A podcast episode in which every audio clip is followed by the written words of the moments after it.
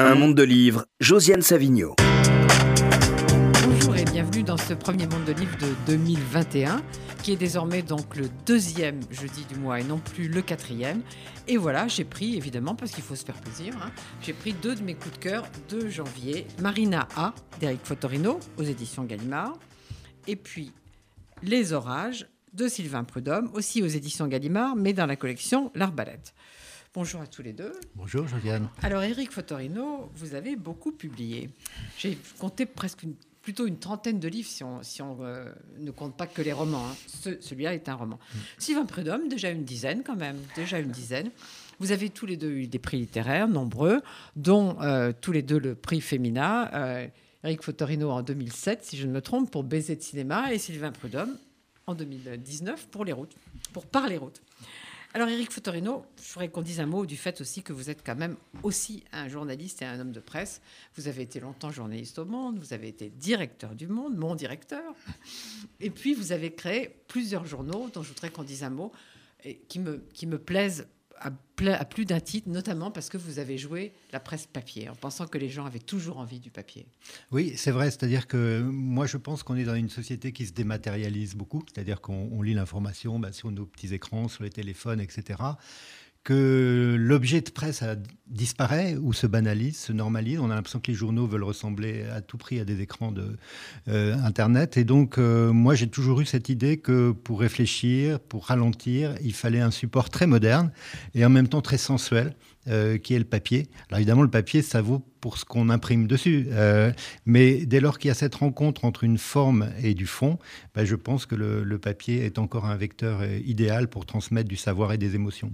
Alors, premier de vos objets, le 1, un hebdomadaire qui a cette particularité, je ne peux pas le déplier ici, mais de se déplier un peu comme une carte routière, Oui. manière assez étrange, et puis qui a aussi cette particularité de traiter un seul sujet par semaine. Et ça marche bien. Oui, oui, c'est donc on va fêter donc en avril prochain les 7 ans du 1, donc le 350e numéro, et donc 350 semaines euh, en plus des hors-séries qu'on fait maintenant aussi régulièrement. Et c'est vrai que le, le projet au départ, c'était de se dire on va réindividualiser des savoirs. Euh, plutôt que d'être un supermarché de l'information où on vous parle de tout, vous, avez l'impression que vous êtes girouetté tout le temps avec ça, euh, avec ce flux permanent qui coule. On ne sait pas les hiérarchies, on ne sait pas ce qui est important, ce qui l'est moins, etc.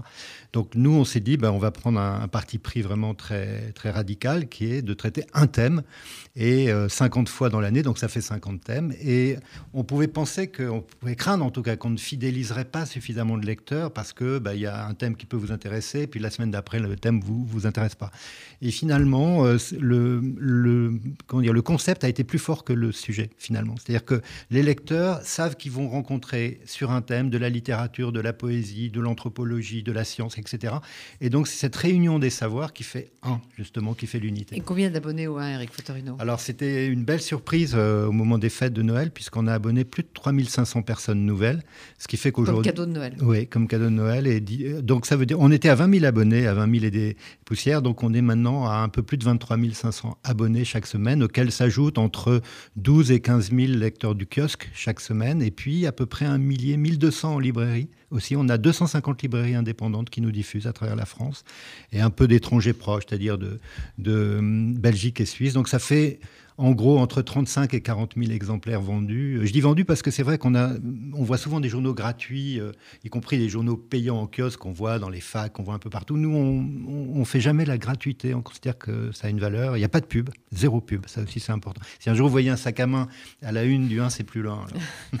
Mais cette idée de la gratuité partout, c'est assez pénible, je trouve. Il faut, il faut, il faut lutter Oui, contre et puis ça, et puis je pense que ça euh, fait accréditer euh, faussement l'idée que l'info c'est gratuit.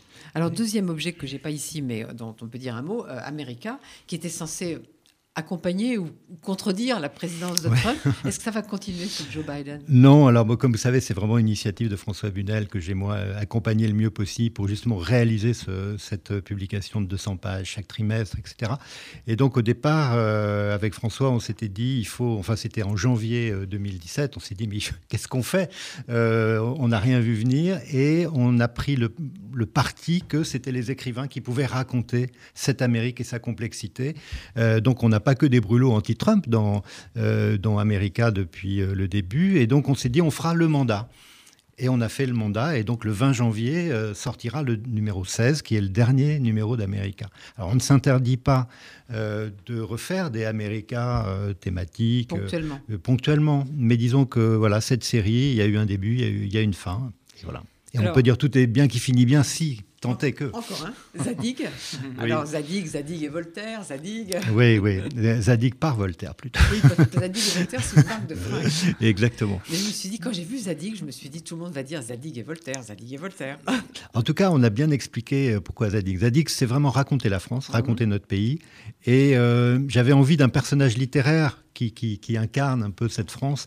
Et euh, alors, il peut y avoir. J'ai pensé à Hugo, mais j'ai cherché dans Les Misérables, justement, Gavroche, Cosette, tout ça. J'arrivais pas à trouver un, nom emblématique qui, qui, qui dise ce qu'on voulait faire. Et puis Voltaire, ben Voltaire, il y avait Candide, mais Candide, ça a été quand même marqué et marquant déjà euh, par le passé. J'avais pensé à Candide parce que c'est une belle figure. C'est une très belle figure. Un journal. De naïveté. Puis le nouveau Candide. Voilà. Donc il y avait quand même un, passé, voire un passif, comme dirait l'autre. Et alors que Zadig, euh, je me suis documenté, notamment je me souviens d'une conversation avec Adèle Van et elle m'a dit, mais tu sais, Zadig, euh, c'est à la fois un homme qui, euh, un personnage de la résilience, qui prend plein de coups, il est défiguré, il est chassé de chez lui, mais il considère que la liberté existe parce qu'il n'y a pas de fatalité. Et donc j'ai pensé que ça, ça disait bien quelque chose de la France, le fait de se prendre des coups, de se relever tout le temps, et puis de considérer que la liberté, c'est ça qu'on peut conquérir et, qui n'est pas comme ça un, dû ou un... Donc on est déjà au numéro 8. Oui, on est en train de finir le 9. Que, je, que je recommande parce que mieux manger, hmm. très important. Surtout par les temps qui courent. Voilà. Et puis alors le dernier, petit. Petit dernier, c'est un, grand mot parce qu'il est grand. un, grand. Un grand dernier, légende. Ouais. Et c'est le troisième numéro, après euh, Zidane et Angela Davis. Et Coluche. Alors Coluche, 35 ans de sa mort, c'est ça C'est à la fois les, 35 ans de sa mort, qui est en juin prochain. C'est euh, deux choses aussi. C'est les 40 ans de cette vraie fausse campagne qui a quand même dit quelque chose sur les politiques qui ont eu très peur euh, en 1981. Vous vous souvenez, Josiane, de, cette émotion quand Coluche avait quand même 16%, non pas des intentions de vote, mais des envies de vote. ça, c'était la première chose. Et puis après, 86, euh, c'est l'apparition des, ce qu'il appelait les cantines du cœur, qui sont devenues les, restos du cœur. Et donc, on avait envie que cette figure, qui a été revendiquée par les Gilets jaunes l'an dernier, des premiers euh, manifs de Gilets jaunes, ils embarquent Coluche avec des grandes euh, affiches. Je ne pense pas que Coluche aurait été Gilet jaune. mais donc, c'est l'actualité. Dans Légende, on veut saisir une figure qui raconte aussi notre époque. Et Coluche la raconte bien à sa manière. Je ne vais pas vous demander qui est le prochain, mais quand? Ce que je peux vous dire, c'est que c'est une femme. Et quand? Ce sera à la mi-avril parce qu'on traite deux hommes, deux femmes par an. Et ce sera assez surprenant. Et on est en train de, j'allais dire de la finir. C'est pas bien de dire ça. On voit que vous allez bien, Eric Fotorino, mais j'allais quand même vous demander est-ce que vous allez bien? Est-ce que vous êtes sorti de ces histoires avec Prestalis et de distribution? Oui, alors là aussi, la, fin d'année a été quand même assez heureuse. Et quand on a l'occasion de le dire, il faut le dire. Euh, donc l'effondrement du distributeur Prestalis au printemps dernier, c'était pour nous une perte en ligne de plus de 750 000 euros plus une dette qu'on a, qu'ils ont envers nous de 200 000, mais celle-là n'a pas été remboursée. En revanche, euh, on a pour le 1, pour euh, America et pour Zadig euh, perçu dans la, dernière semaine de l'année les sommes qui nous a été dues, parce que c'était des ventes qu'on avait faites et qui nous avaient été spoliées. Donc les 700, près de 750 000 euros sont revenus dans nos caisses, ce qui était quand même heureux. Sylvain Prudhomme, vous vous intéressez aussi aux journaux, puisque vous avez une chronique dans, Libération. Vous avez écrit dans quoi? Dans Zadig un jour? Non, dans... J'ai eu le plaisir une fois d'écrire dans le 1, une fois dans America aussi. Absolument. Et à chaque fois, c'était des, ouais, c'était, c'était assez marquant pour moi. Le, le, Alors, bah, pour America, je suis parti aux États-Unis le long de la, de la frontière mexicaine euh, en stop, enfin pendant pendant pendant deux semaines. C'est, des, ça a été des moments de vie très très importants pour moi. Et c'est vrai que je suis, je savais pas qu'il y avait Légende en plus que, que Eric était aussi derrière Légende. Je, j'avais déjà vu Légende, en, mais je le, celui-ci, je le, je le connais moins. Et euh, quel, euh, ouais, c'est beau de, de, de, cette foi, enfin, dans le papier et dans le, dans le fait de fonder comme ça des objets qui après sont des. Et votre chronique dans Libération, ça vous plaît?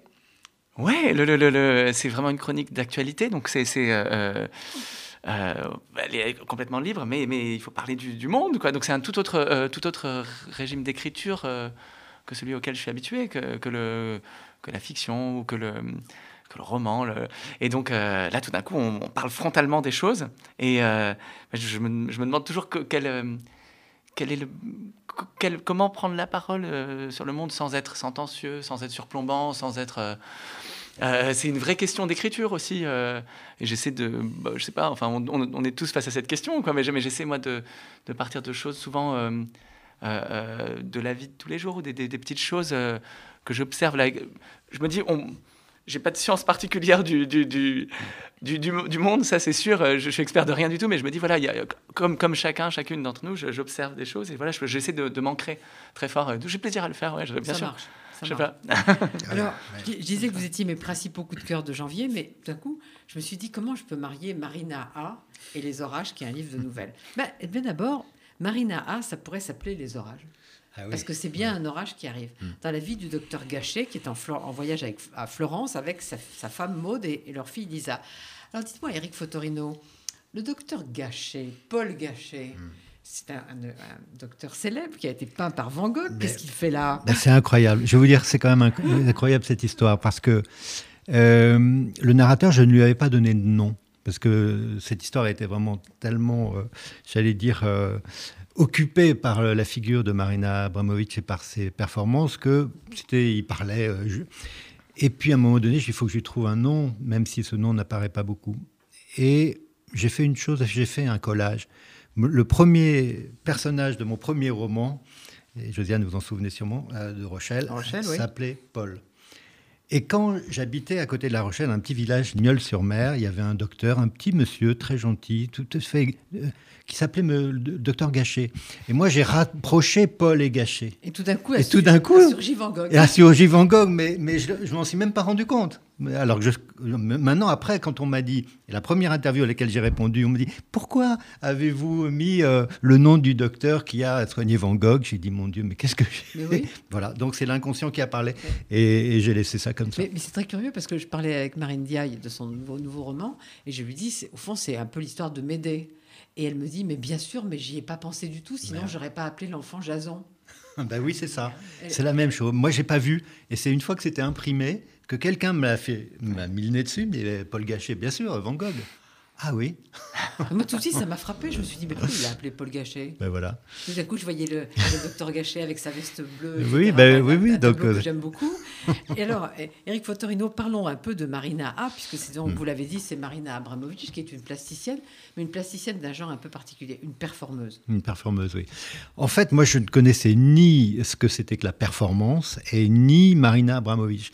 Et, donc, euh, ce que j'ai voulu, euh, à travers le, justement ce Paul Gachet, c'est d'essayer de lui restituer, lui faire restituer cette espèce de sidération que j'ai eue, moi, euh, en voyant cette femme dans... Enfin, je ne l'ai pas vue elle, d'ailleurs, c'était des vidéos, c'était des comédiens ou des artistes qui jouaient ces, ces performances.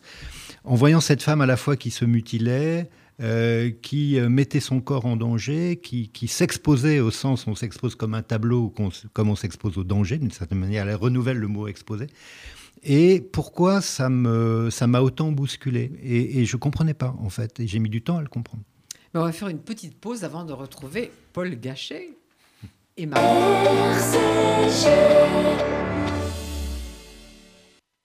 Depuis 1950, le Fonds social juif unifié combat la pauvreté et l'exclusion et met des actions essentielles au service de la solidarité. Grâce à vos legs, donations et assurances vie, vous permettez au FSJU d'agir. Je m'appelle Daniel, j'ai 64 ans, je soutiens le FSJU depuis longtemps, mais je ne savais pas que je pouvais faire aussi un testament en sa faveur. J'ai décidé de passer le cap et laisser une partie de mon héritage au FSJU. Ce geste donne un sens à mon engagement. Pour toute information, contactez Elena Atias au 01 42 17 10 55. 01 42 17 10 55. Gauthier. Dans la vie, c'est important d'avoir des exigences. Mes meubles, par exemple, je les veux stylés et de qualité, mais surtout made in France. Vous aussi, meublés français, meublés Gauthier. En ce moment, offre exceptionnelle chez Meubles Gauthier Herblé, zone de la Patte d'Oie. Meubles Gauthier à Herblé. Le KKL, depuis 120 ans, une histoire extraordinaire. Une aventure qui mêle écologie, réalisation d'infrastructures et plantation d'arbres. Une histoire d'éducation sioniste et d'investissement dans le futur des jeunes générations. Le KKL, c'est la réalisation du rêve de ceux qui ont cru en ce miracle que l'on appelle Israël. Mais par-dessus tout, le KKL, c'est un amour indéfectible et un engagement pour la terre et le peuple d'Israël. Faites partie de cette aventure en soutenant le KKL de France. Faites votre don sur kkl.fr. Du 19 janvier au 1er février, le cinéma s'installe dans votre salon. Le Fonds social juif unifié et son centre d'art et de culture créent le premier festival français du film juif. 11 films internationaux à voir en ligne chez vous. Des fictions, des comédies dramatiques, des documentaires inédits, dont 5 avant-premières nationales. Retrouvez toute la programmation sur notre site fffj.fr.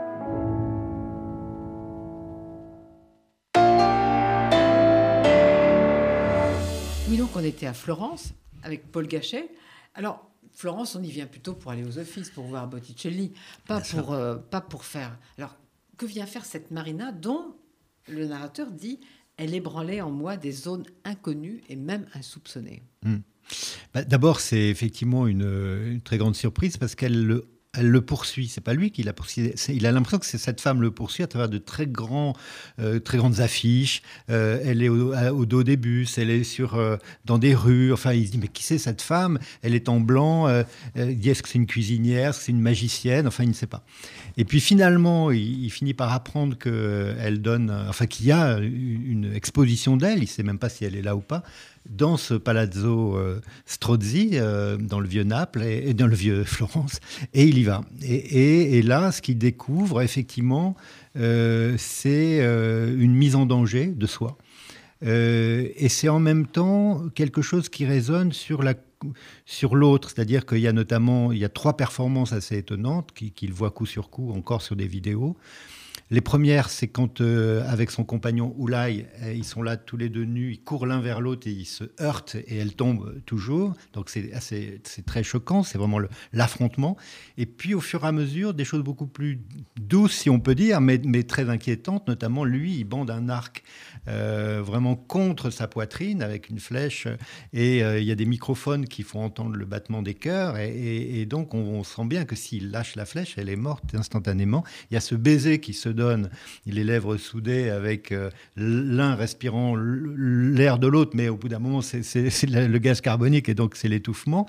Et puis quand ils font, ils sont dos à dos avec leurs cheveux noués, ils deviennent, c'est les deux qui deviennent un.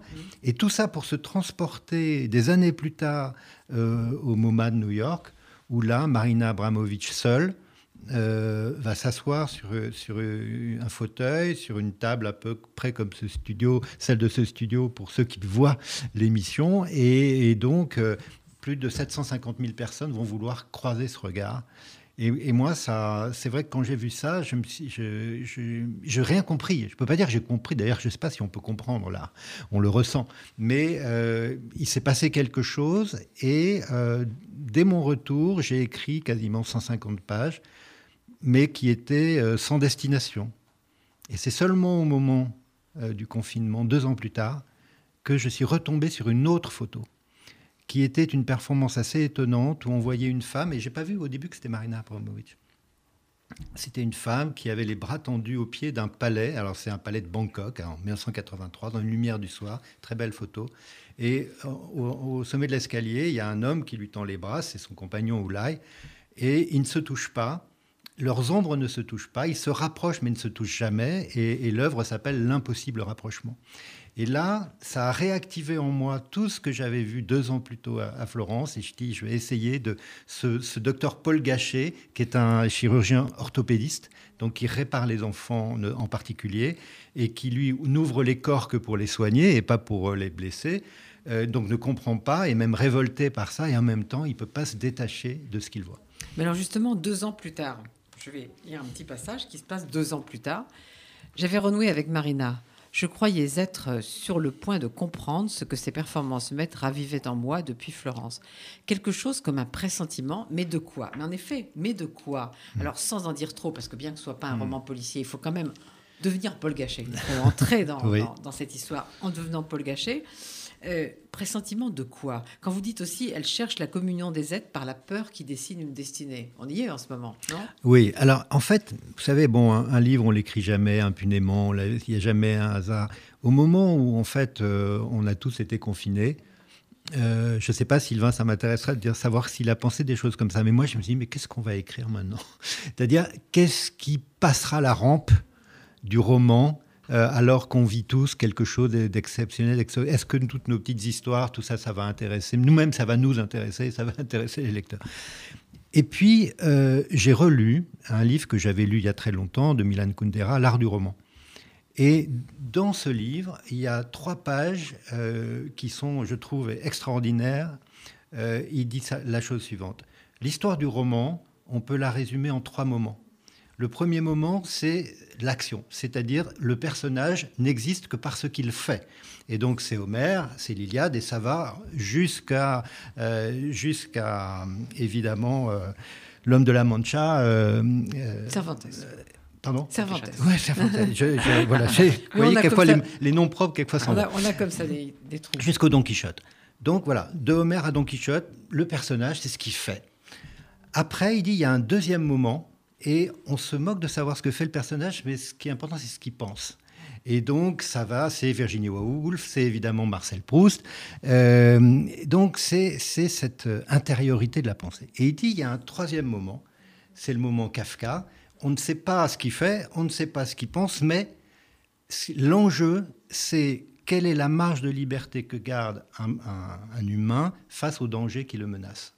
Et, je me suis dit en lisant ce, Kundera, on en est là. On en est. En fait, l'enjeu du roman, c'est le, le danger. C'est le danger que euh, tout un chacun, auquel nous sommes tous confrontés au même moment, pas de façon égale.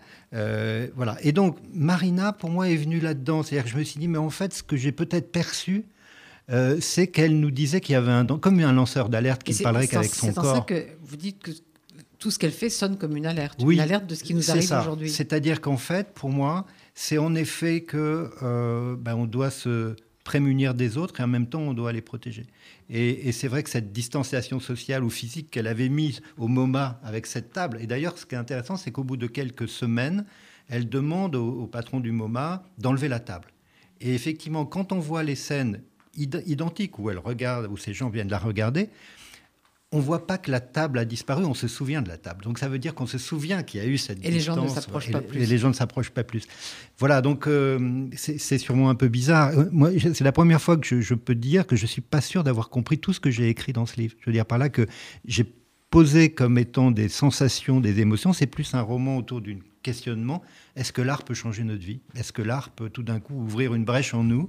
Et puis, on s'y attend pas. Et en plus, un art qui est quand même très bousculant. Mais voilà. à un moment, vous dites, vous, le, narrateur voit ce slogan Protégeons-nous les uns les autres. Et en fait, il entend Protégeons-nous les uns des autres. C'est-à-dire que l'autre est devenu un danger dont il faut, dont il faut se méfier. C'est ça. Et, Marina est un révélateur de ça. Je, je pense qu'en tout cas, je ne veux pas généraliser, mais c'est pour moi, c'est ce que, a posteriori, j'ai ressenti du trouble qui m'avait complètement euh, bousculé euh, euh, il y a presque trois ans maintenant. Mais alors, le docteur Gachet, il n'y a pas que Marina, mais il ressent des troubles dans son corps.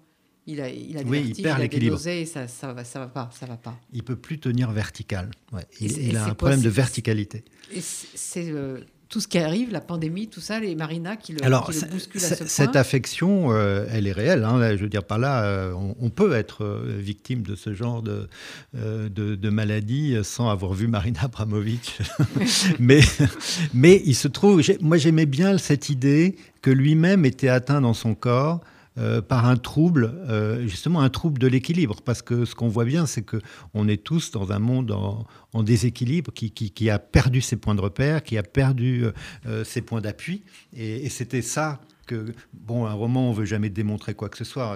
On raconte, c'est des scènes, et là, tout d'un coup, effectivement, il perd l'équilibre, et, évidemment, son monde, à lui aussi, est en train de, se, de devenir beaucoup plus complexe à appréhender il y a une autre chose très importante, Eric Fotorino, dans cette histoire, c'est une émission de radio. Je vais y dire quelque chose. J'avais de la peine à suivre son débit rapide, c'est la fille qui présente la radio. Euh, mais mon attention fut attirée lorsqu'elle raconta qu'à son arrivée dans les studios de radio, un homme avait ouvert la porte devant elle et lui avait dit Après vous. Ces deux mots anodins, après vous, l'avaient plongée tout entière dans l'univers de Lévinas, marqué par le souci de l'autre. Ce qui nous manque le plus dans notre monde moderne, insistait-elle, c'est la prise en compte de l'autre, surtout quand cet autre est fragile, de peu de poids social, transparent au point qu'il ne compte pas, même s'il tend la main chaque matin sur le trottoir d'en face. Elle termina par cette phrase qui me fit l'effet d'une piqûre. On pourrait construire une civilisation sur ces deux mots après vous avant qu'un aria chanté de Bach, un scat bouleversant, ne couvrît sa voix. Alors, Eric Fotorino, est-ce que la pandémie va ouvrir sur un autre monde? Moi, j'aimerais bien, j'aimerais bien qu'effectivement euh, ces sociétés dans lesquelles on vit depuis quand même assez longtemps, cette génération, on peut dire à la fois les Trente Glorieuses, mais aussi après l'hyper-individualisme, c'est-à-dire que la fin de tous les projets collectifs, euh, ceux qu'on a connus dans les années après la guerre, hein, toutes les utopies euh, sociales, culturelles, etc., qui étaient, y compris d'ailleurs les syndicats, les partis politiques, les associations, etc., qui elles demeurent quand même encore assez vivaces. Aujourd'hui, il n'y a plus de nous. Il y, a un jeu, euh, moi-je, etc. Et donc, euh, je ne sais pas si ça débouchera sur ça, mais en tout cas, c'est la première fois où, précisément parce qu'on est tous confrontés au même moment, au même danger invisible et en même temps réel, euh, que peut-être de nouveaux, nouvelles solidarités pourront apparaître, où on n'attendra pas tout de l'État. Parce que c'est ça quand même aussi un, point, je trouve, important. À un moment donné, le narrateur voit ce film d'Osloon, de Ruben Osloon, mmh. qui s'appelle donc The Square où donc il y aurait donc un carré d'altruisme euh, où, on peut demander du secours à l'autre. Euh, et finalement, on se rend compte que pas du tout. Mais moi, ce que je trouve, c'est qu'on est des êtres complètement déshumanisés euh, par cette société qui a décidé que bah, la charité ou la redistribution, elle était au niveau d'institutions anonymes, etc., à laquelle on peut donner ou on peut défiscaliser. Mais tout ça nous a enlevé, c'est comme un chat auquel on enlève ses griffes ou ses poils pour se repérer. Bah, du coup, ça ne nous concerne plus à titre individuel. Or, ça, je trouve que c'est ça qui nous déshumanise, c'est de, de reporter sur l'autre, mais l'autre institution, euh, des choses qu'on devrait faire euh, en voyant ce qu'on voit, euh, le spectacle de la rue et la scène où, où il, est, il y a ce gâteau qui appelle le généreux. Dire, il y a une histoire de gâteau de, et, qui est terrible parce qu'il essaie de le, donner, de le donner. et ça ne marche pas. Et il n'arrive pas à le donner. Et, il le retrouve dans une poubelle. Il, il, abandonne sur un banc et le trouve. Bah oui, parce qu'il n'a pas su donner. Si on sait donner, ça ne se retrouvera pas dans une poubelle. Donc on ne sait plus donner. Sylvain Prudhomme, qu'est-ce qu'elle vous dit, Marina? Ah.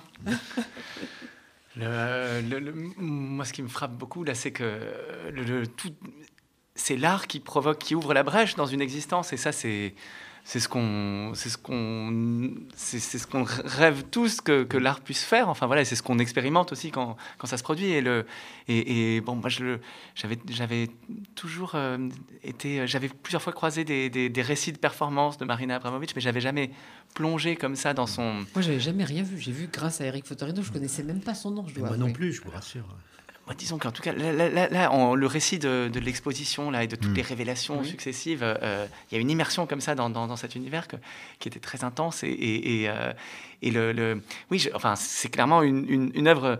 Euh, Eric parlait tout à l'heure de, de, Kafka, euh, qui dit que c'est, la littérature est là pour fendre en nous la, la mm. mer gelée. et eh ben, le, le, tu parlais d'ouvrir la brèche, tout ça, c'est des choses qui, moi, me, euh, sont, sont, au cœur de ce, que, de ce que je trouve qu'on doit essayer de faire en écrivant aussi. Et, le, et, le, et là, et c'est une œuvre, l'œuvre de Marina Abramovic, qui est sans cesse dans cette volonté, dans cette tentative. Quoi. Et donc, ouais, je, j'ai, du coup regardé la la vidéo où Oulai euh, vient s'asseoir en face d'elle euh, ah et où elle, tout d'un coup elle ouvre les yeux et elle voit que c'est lui, euh, son compagnon de toujours. C'est bouleversant. et c'est vrai que c'est très très beau. Elle se met à pleurer puisque je s'attendait pas à ce qu'il soit là parmi les, centaines de, les milliers de gens qui viennent s'asseoir. Tout d'un coup, il y a cet homme qu'elle avec qui elle a fait tout. Sylvain Freudhomme, j'ai dit que Les Orages était un livre de nouvelles, mais en fait, vous dites histoire. Oui, j'aime ce mot histoire avec sa, sa simplicité, son, euh, euh, je sais pas, on dit toujours, bah, je vais raconter. C'est comme ça qu'on commence toujours les histoires. Je vais raconter, je vais vous raconter une histoire, euh, cette chose éternelle des, des, histoires dans, dans, toutes les, tout, dans, chez tous les peuples, dans toutes les sociétés, il y a toujours eu des. des on, et vous avez choisi histoire parce qu'il y a plus d'oralité dans le mot histoire que dans, que dans nouvelle Peut-être ça, et, et, aussi dans le mot nouvelle, j'ai l'impression que. il affirme quelque chose d'une sorte de maîtrise de l'art. Il y a tout de suite la question de la chute. on, euh, la nouvelle, ce serait comme, euh, comme le roman ramassé euh, avec, avec une, un brio, une maestria plus grande encore. On dit parfois, la nouvelle, c'est encore plus dur que le roman. Et, je, et donc il y a une dimension là-dedans de, virtuosité, de démonstration de maîtrise qui est c'est ce qui c'est pas ce qui m'attire moi dans le dans le geste d'écrire c'est pas moi je, suis beaucoup plus attiré par le oui par le, le, fait d'aller dans la brèche de d'essayer de, et de et, par, essayer de raconter tout ce qui s'y passe en termes de sensations donc en fait, moi, plus que quelque chose qui se boucle à la fin, comme ça, paf, euh, avec, avec la chute, j'ai plutôt envie d'une sorte d'arrêt sur image, d'instantané, d'une coupe dans le temps qu'on essaie de, on essaie de, recomposer avec toutes ces ramifications de, perception. Donc euh, voilà, euh, je, c'est pour, pour dire non, c'est pas des, c'est pas des nouvelles euh, dans, ce sens-là. Justement, ça m'a fait penser à une nouvelliste que j'aime beaucoup, qui est Annie Saumon, qui est morte maintenant. Et Annie Saumon, elle, elle faisait jamais de, chute, comme vous dites. mais elle me disait quand elle rencontrait ses lecteurs, les lecteurs n'étaient pas contents. Ils ah. veulent, et, et euh, Marine Dia, il y a la même, même, chose. Elle fait toujours des fins ouvertes, très étonnantes, très bizarres, très déconcertantes. elle dit que les gens, non, ils veulent, ils veulent. Mmh. Mais euh, et on dit que les Français n'aiment pas les nouvelles. Moi, j'adore, j'adore les nouvelles, je dois avouer. Et Eric Foutorino, vous n'en avez pas écrit ou pas publié, tout au moins, pas publié. Non, mais il a peut-être dans les tiroirs. Pendant le confinement, c'est euh, nos amis de Gallimard avaient des, des tracts mmh. numériques et puis aussi des des nouvelles. Et donc, euh, j'ai écrit euh, un petit texte qui s'appelle L'impromptu de Clermont, qui est l'arrivée de la mer à Clermont-Ferrand le 15 août. C'est quand même assez rare. C'est une nouvelle, en fait. C'est une nouvelle. C'est une nouvelle. Une nouvelle. voilà, mais non, je, je, ne sais pas faire, en fait, je crois pas. Bah, si, c'était bien. Oui, oui, ça c'était bien, mais enfin, je veux dire par là, je, moi j'ai hâte de découvrir les orages de, Sylvain comme tous ses livres d'avant. Et ah vous allez voir, il y a quelque chose vraiment, de, toujours de très sensible. C'est vraiment un beau livre. Alors justement, euh, les, les, nouvelles histoires, comment ce qu'on veut, mais disons les livres de texte comme ça, euh, en général, le titre c'est euh, celui du vue d'histoire. Et vous non les orages. Oui, j'y tenais, beaucoup à ça parce que c'est vrai que j'ai, en fait, le fait de, choisir un titre qui n'est le titre d'aucun des textes, c'est, ça affirme le, fait que c'est un ensemble. En fait, c'est pas, c'est, c'est, vrai que c'est pas juste euh, des, histoires que j'ai mises ensemble comme ça. Je, euh, elles ont vraiment été écrites, hormis trois ou quatre qui étaient peut-être déjà là, que j'avais, qui étaient fondatrices un peu de, cette envie euh, d'en écrire d'autres. Les, je les ai écrites presque d'un élan, et chacune en, en, rebond un peu par, la, par rapport à la précédente, avec quelque chose de, Enfin, je m'étais fait toute une petite liste des histoires que je. Alors c'est curieux parce que Marina A, il y a beaucoup de femmes qui s'appellent A dans, dans le. Oui, voilà, voilà. J'ai essayé aussi de recréer quelque chose d'un. De, de... Ouais, c'est vrai ça. C'est... vrai, a... Je me suis dit, mais c'est une manie chez eux. Ah, bah, ah avec un point comme le. on commence l'alphabet, première, première de l'alphabet, on met pas. Première, histoire, le type Elman a un nom et sa femme, elle s'appelle A. il y en a d'autres qui s'appellent A. Oui, toujours. Mais en fait, j'avais envie qu'on se demande si toutes ces histoires n'arrivent pas au même personnage. en fait, avec euh, et le, le, il y a à chaque fois un personnage euh, masculin qui est pas toujours le. C'est pas toujours lui le personnage principal de l'histoire, mais mais le, le j'avais envie qu'on se demande si tout ça n'était pas pour eux, si ça, si ça, si ça, voilà, j'avais envie, enfin en tout cas de, parce que dès que je me mettais à, si les personnages avaient eu des prénoms euh, comme ça, tout d'un coup, je sais pas, ça les sépare euh, complètement les uns des autres. Voilà, voilà, et j'ai envie que tout ça communique. Ce qui, les rassemble aussi, c'est que ce sont des histoires de moments de basculement, de vie qui vacille, ou de parfois de manière minuscule, parfois plus tragiquement. Alors, la première euh, histoire, Souvenir de la lumière, euh, c'est celle d'un homme et de sa compagne A, qui ont, dû veiller leur, leur, enfant, qui, enfin leur petit enfant, cinq mois, ça qui, qui on se demandait s'il allait survivre. Alors, le narrateur l'a rencontré une seule fois, par hasard, et en fait, c'est le narrateur qui revient à l'hôpital pour essayer de comprendre ce qui s'est passé. Et là, il y a quelque chose qui m'a beaucoup intéressé, c'est la raison qu'il donne à l'infirmière qui l'interroge. Il dit Ni A ni Elman n'étaient à ma connaissance du genre à revenir sur les lieux de leur passé. Au contraire de moi, qui en était presque fétichiste, moi qui ne pouvais tout simplement pas laisser le passé en paix, ni le mien, ni celui des autres. Alors c'est le personnage, mais c'est vous aussi?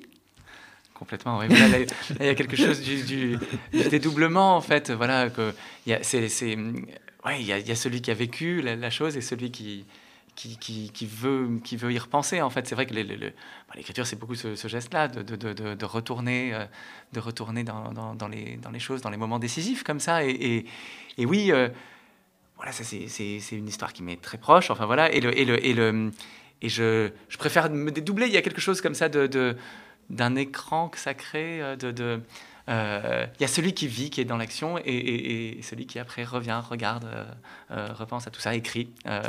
et le, c'est plus le même homme en même temps, puisqu'il y a, y a, y a, là, il y a, il y a 7 ou 8 ans qui sont passés. moi, ce, que, je voulais, c'était que ce, celui qui revient après sur les lieux soit, fasciné par, le récit que lui a fait l'autre à l'époque, au sortir de tout, encore tout empli du soulagement que l'enfant ait vécu et survécu. Et donc, il, est, il, est, il vient de vivre un moment de, d'illumination de, qui est d'une, qui est d'une, d'une fulgurance qu'il n'a jamais connue. Et donc, il est, il est encore habité de ça au moment où il parle à, à, celui qui après revient sur les dieux. Et, et c'est ça le mystère euh, pour celui qui, qui veut retourner, qui veut revoir ce lit d'hôpital. C'est comment j'ai pu être dans cet état-là? Comment euh, euh, C'est des états, des, sortes d'états d'émotion absolue qu'on atteint, qu'on atteint, qu'on atteint rarement en fait, et, qui, qui, après nous hantent un peu parce que c'était c'est aller plus loin que jamais dans notre et donc là le je sais pas le, le, moment décisif aussi là dans, dans l'exposition je crois je crois vraiment que il y a que la, il y a, que les, la philosophie peut pas faire ça. Je veux dire, enfin, le, nous, l'écriture, on peut euh, aller dans une histoire particulière, dans un moment décisif particulier, et essayer de le, de le déployer, de le déplier, d'aller voir ce qui s'y est passé, d'essayer de comprendre. Quoi, enfin. Mais vous parlez de revenir, c'est vrai que quand on vous lit, parfois on a envie de revenir à l'histoire précédente pour voir s'il y a un lien, si, comment ça peut, ça peut s'organiser. Alors, chacun sans doute aura son histoire préférée. Mhm. Moi, je vais dire quelles sont les miennes. Est-ce que vous en avez une, vous préférée dans ce, dans ce, dans ce euh, euh, le, le, il y en a beaucoup qui sont proches. Enfin, je sais pas comment dire, mais, mais le, mais le, mais le, euh, euh, non, je sais, il y en a une qui est peut-être assez anecdotique. je, je, enfin, je sais pas. En tout cas, c'est celle qui s'appelle Fellini. moi, j'y tiens. Je sais Elle pas est pourquoi. Très brève. Elle est très brève et c'est juste un homme qui regarde, qui voit 8 et demi de Fellini et, et, qui est bouleversé et qui, euh, et qui écrit des romans et qui tout de suite après retourne à son roman avec des, des résolutions euh, parce qu'il est, il est fasciné par la façon dont Fellini transforme, transforme sa vie, fait ce, ce personnage de Mastroianni complètement perdu dans, dans le marécage de la vie et, et, qui, et qui à la fin est sauvé malgré, le, malgré tous ces... Tous ces le marasme de, ces non-décisions, de ces non, de ce film qu'il rêve de faire mais qu'il n'arrive pas à faire. Et il et, et, et, euh, y a quelque chose, je trouve, de la, de la transformation de, du, de la faiblesse, euh, de nos faiblesses à tous, euh, en, en, en, en, là, en film euh, merveilleux, quoi, 8 et demi, qui on, mmh, regarde à la bah fin comme une fête extraordinaire. Et, je me suis, en fait, ça s'est vraiment passé comme ça. C'est-à-dire que j'étais en train de travailler, j'écrivais toute la journée euh, une histoire puis une autre. J'avais absolument pas euh, prévu d'écrire une histoire sur Fellini. Et je vois ce, film un soir un peu pour me, pour me reposer de tous les moments où je travaillais. Et j'étais tellement, euh, tellement bouleversé. Je me suis dit, le soir même, j'ai commencé une histoire qui s'appelait Fellini, avec un type qui regardait Mastroianni comme ça, et comme un miroir un peu. Et, en fait, j'aime cette nouvelle-là, j'y tiens parce qu'elle est, elle est assez elle est assez euh, représentative de, la façon dont j'ai écrit ce livre, un peu en, cueillant les idées comme ça à mesure qu'elles venaient, euh, et en étant moi-même un peu surpris, euh, parce que je me retrouvais à écrire des choses que j'avais absolument pas prévu d'écrire la veille. Quoi, voilà. Et ça, ça m'intéresse comme situation. Moi, Sylvain ouais. j'aime beaucoup l'histoire d'Awa, qui pourra ah. pas réaliser son rêve. Elle, doit, en fait, on va pas tout dire, mais elle, rêve de d'ouvrir un salon. pour le moment, elle est cuisinière, elle est domestique, quoi, en fait. Et, et, puis, elle pourra pas. Et c'est très beau parce qu'il y a une espèce de d'acceptation chez elle.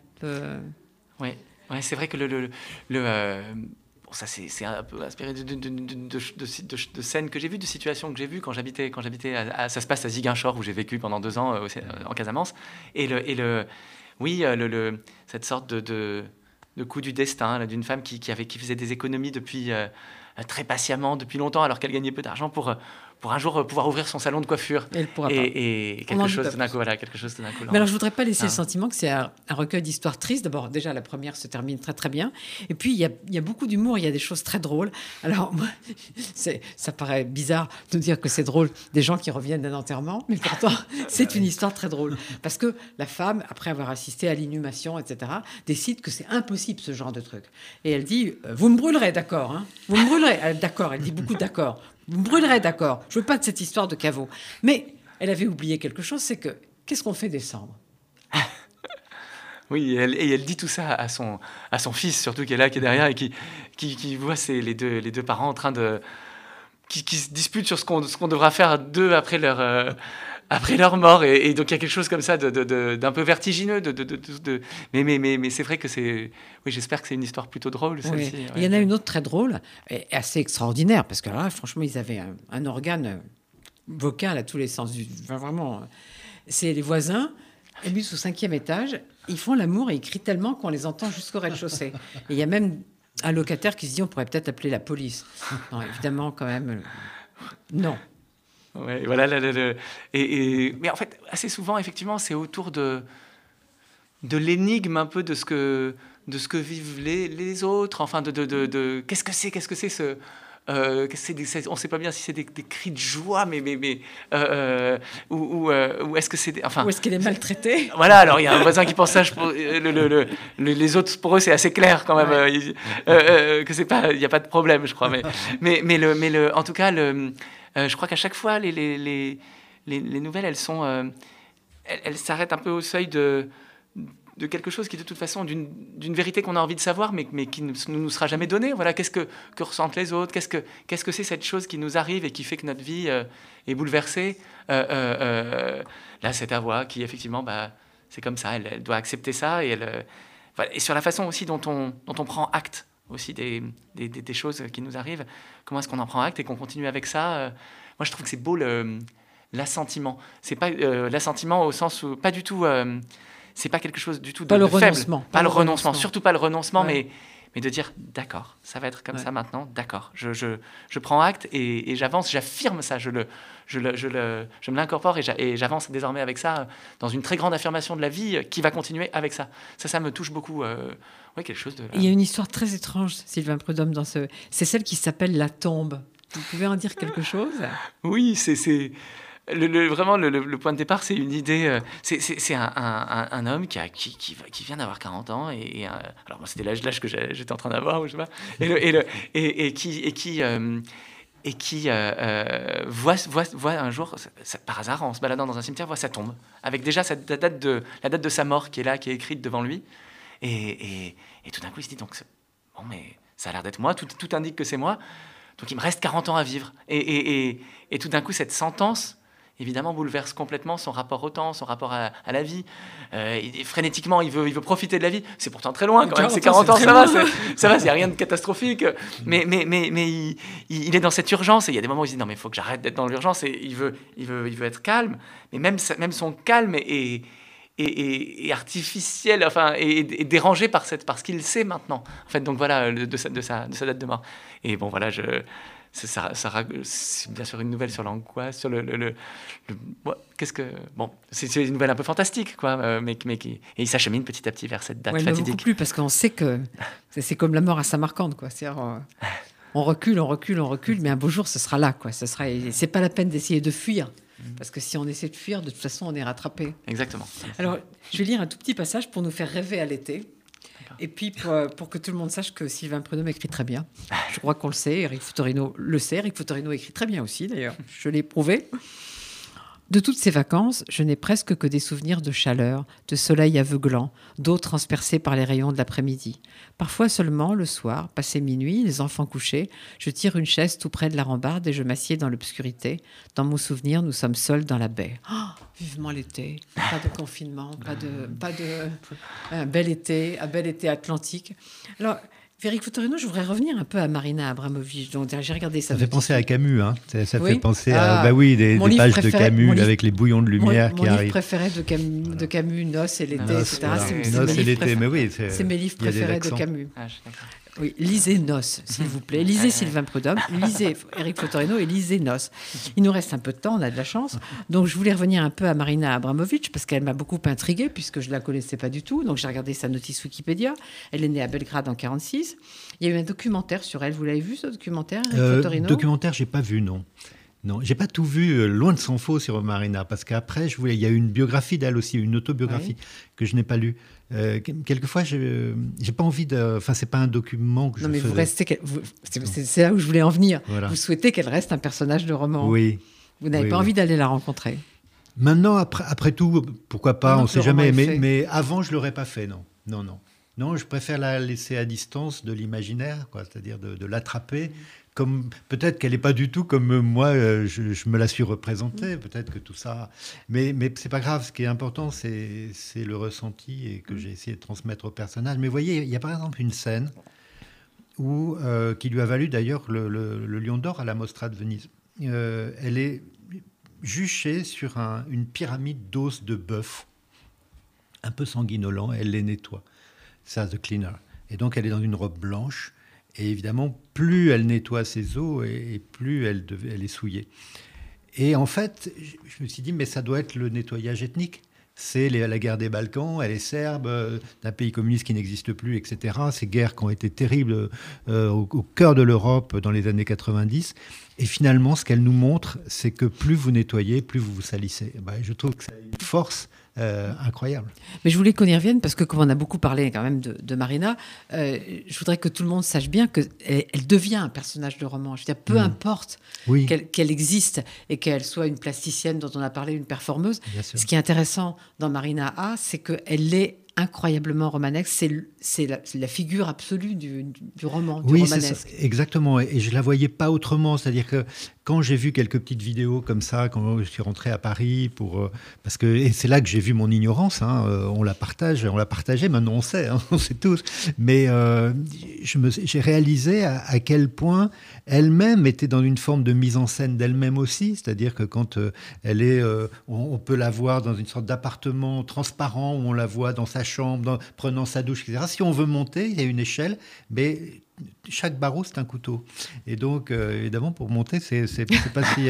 on n'a pas de bon, alors, On a du boulot. Donc, euh, c'est celui-là, le dernier Vaccin, la génétique. Oui, oui, absolument. C'est un numéro d'espérance, c'est-à-dire ça montre. On en a besoin. On a deux femmes et une française euh, prix Nobel de chimie. Turbo. Alors, un zadig que j'aime beaucoup, parce que bien manger, essentiel. Coluche. Célébrer Coluche. on est toujours d'accord, hein, c'est l'histoire d'un mec. Alors là, l'histoire de deux mecs. Marina A. d'Eric Fotorino. J'espère que vous allez lire parce que c'est vraiment. On ne peut pas s'arrêter. On ne peut pas s'arrêter parce que ce gâcher, bon, peu importe ce qu'il soit Van Gogh, il, il représente, enfin, il nous représente. Il représente les problèmes qu'on a aujourd'hui. Il est absolument dans la pandémie et dans, ce qui nous arrive aujourd'hui. Et puis des histoires pour aller ailleurs un peu, pour aller ailleurs, pour être heureux, pour, euh, pour que ça se termine bien parfois. Donc, ben voilà, merci à tous les deux. Et merci à Louise Denis, réalisatrice magnifique. Et puis maintenant, le journal de Rudy Saada, avec euh, un reportage euh, une enquête sur quelque chose qui rejoint tout, un peu tout ce qu'on a dit, c'est-à-dire les jeunes aujourd'hui et la précarité, le fait que c'est pas tellement drôle d'être jeune aujourd'hui. Eh bien, merci et euh, au mois prochain.